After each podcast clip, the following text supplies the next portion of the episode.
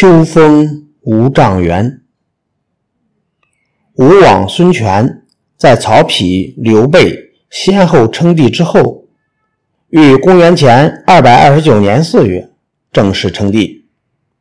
蜀汉的一些大臣认为孙权称帝是简位，要求马上同东吴断绝往来。诸葛亮力排众议，认为蜀汉目前的主要敌人是魏国。应该继续保持和东吴的联盟，攻伐魏国。公元二百三十一年，诸葛亮第四次北伐魏国，出兵岐山。魏国派大将司马懿和张合等一起率领人马开赴岐山。诸葛亮把一部分将士留在岐山，自己率领主力进攻司马懿。司马懿知道诸葛亮孤军深入，带的军粮也不多，就在险要的地方筑好营垒，坚守不出。后来魏军将领一再请求出战，并用话来讥讽司马懿。司马懿只好与诸葛亮打了一仗，结果被蜀军打得溃不成军。诸葛亮几次出兵。往往因为粮食供应不上而退兵，这次又是如此。他接受了这个教训，设计了两种运输工具，叫做木牛和流马，用它们把粮食运到斜谷口囤积起来。公元二百三十四年，诸葛亮做好充分准备之后。带领十万大军北伐魏国，他派使者到东吴，约孙权同时对魏国发起进攻，两面夹击魏国。诸葛亮大军出了峡谷口，在渭水南岸的五丈原构筑营垒，准备长期作战。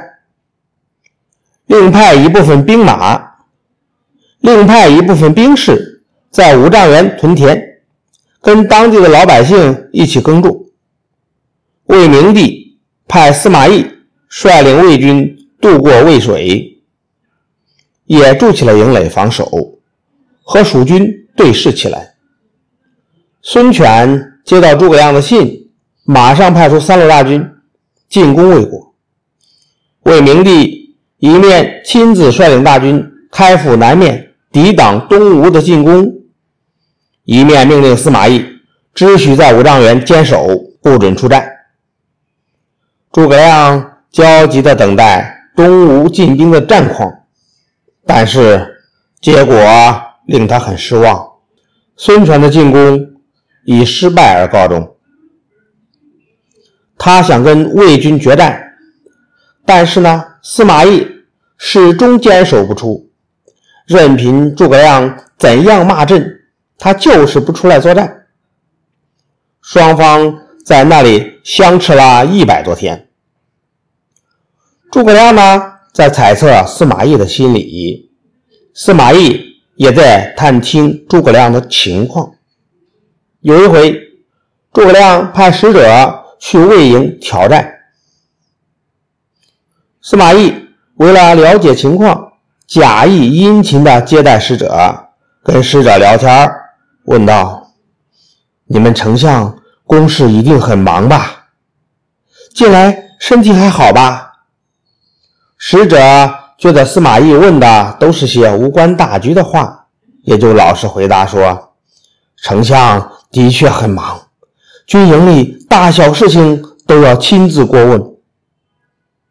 他每天早早起来，很晚才能入睡。”只是近来胃口不太好，吃的很少。使者走了以后，司马懿就跟左右将士说：“你们看，诸葛孔明吃的少，又要处理繁重的事务，能支撑得长久吗？”不出司马懿所料，诸葛亮由于过度操劳，终于病倒在军营里。后主刘禅得知诸葛亮生了病。赶紧派大臣李福到五丈原前来慰问。诸葛亮对李福说：“我明白您的意思，您想知道谁来接替我？我看就蒋琬吧。”过了几天，年仅五十四岁的诸葛亮病死于军中。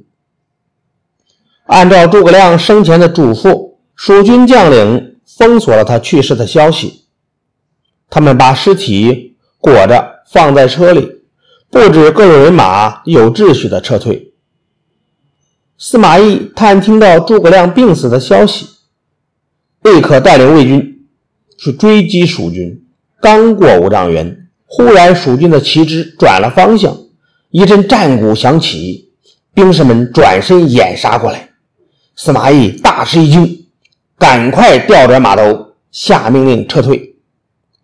等到魏军离得远了。蜀军将领才不慌不忙地把全部人马撤出五丈原。诸葛亮虽然没有能够实现统一中原的愿望，但是他的智慧和品格一直被后代的人们所称颂。